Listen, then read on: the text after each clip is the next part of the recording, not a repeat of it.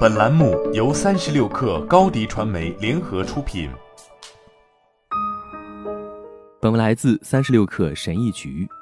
尽管科技演员们把喵星人的视频和火辣的动图带到了世界上，但不可否认的是，沉迷于网络对人们的心理健康并不是一件好事。在社交平台上花费的时间让人焦虑和愤怒。我们被电子邮件收件箱淹没。关于科技公司地狱般行为的常见头条新闻让很多人抑郁。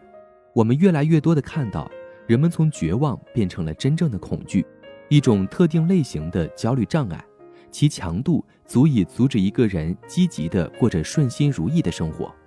虽然某些科技恐惧还没有被收入精神疾病诊断与统计手册，但一些心理学专家正在努力改变这一现状。当自己有这些焦虑时，你可以用镜头记录一下自己的状态，从对监控和五 G 的恐惧，到害怕错过引发的恐慌，科技实实在在的让我们感到了恐惧。早在2008年，英国邮政就聘请了一家外部调查公司，对该地区的2163名手机用户进行了调查，试图弄清楚这些新玩意儿给顾客带来了多大的焦虑。答案如我们所料，非常焦虑。约百分之五十三的受访者表示，每当手机信号丢失、关机，或只是有一段时间不在他们手里，他们就会感到特别不安、异常的焦虑。研究人员决定将这些人的情况称为“无手机焦虑症”，是一种长时间无法使用手机的焦虑。自第一次调查以来，全球各地的研究人员进行了一项又一项研究，详细说明了这种焦虑症与其他问题的密切关系。二零一八年，一家印度心理学杂志发表了一项案例研究，描述了一名女性对数字隐私的痴迷是如何扰乱她的生活的。这位五十四岁的患者出现在医生的门口，表现出对她的安全的严重忧虑和恐惧。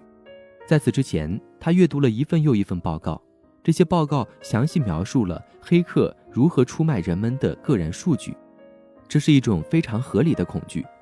但也是导致这个女人生活崩溃的原因。她开始错过重要的电子邮件，因为她太害怕了。她不敢查看自己的收件箱。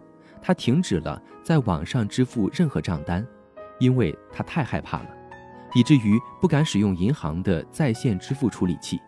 等到人们开始大谈特谈 5G 技术与癌症和新冠疫情的关联时，人们关于无线电波和辐射的毫无根据的阴谋论。早就流传了几十年，这种特殊恐惧的术语“辐射焦虑症”，字面意思是对各种形式的辐射的恐惧。在二十世纪初，也就是医生开始对病人使用 X 光后的短短几年，首次进入公众意识。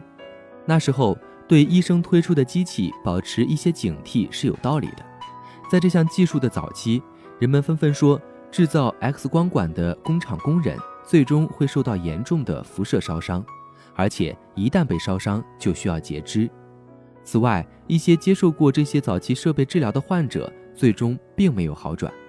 不管出于什么原因，这些恐惧一直持续到现代。尽管联邦机构和医疗当局进行了无休止的研究，证明现代机器是非常先进的。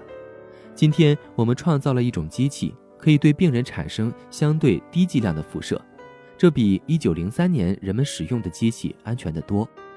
你可能经常听到这两个名词：害怕开车和害怕坐飞机。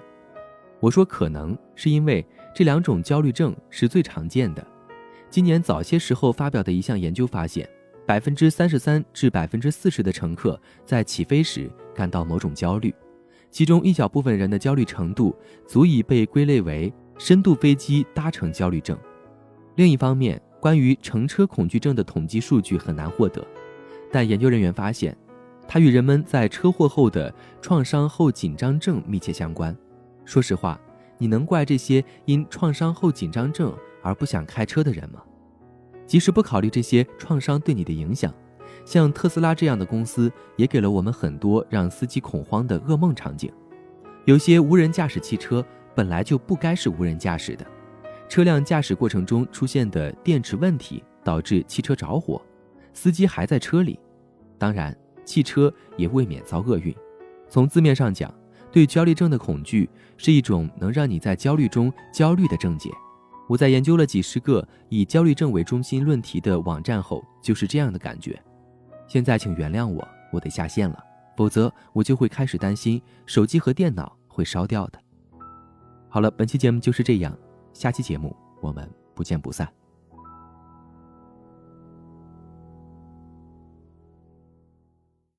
高迪传媒为广大企业提供新媒体短视频代运营服务，商务合作请关注微信公众号“高迪传媒”。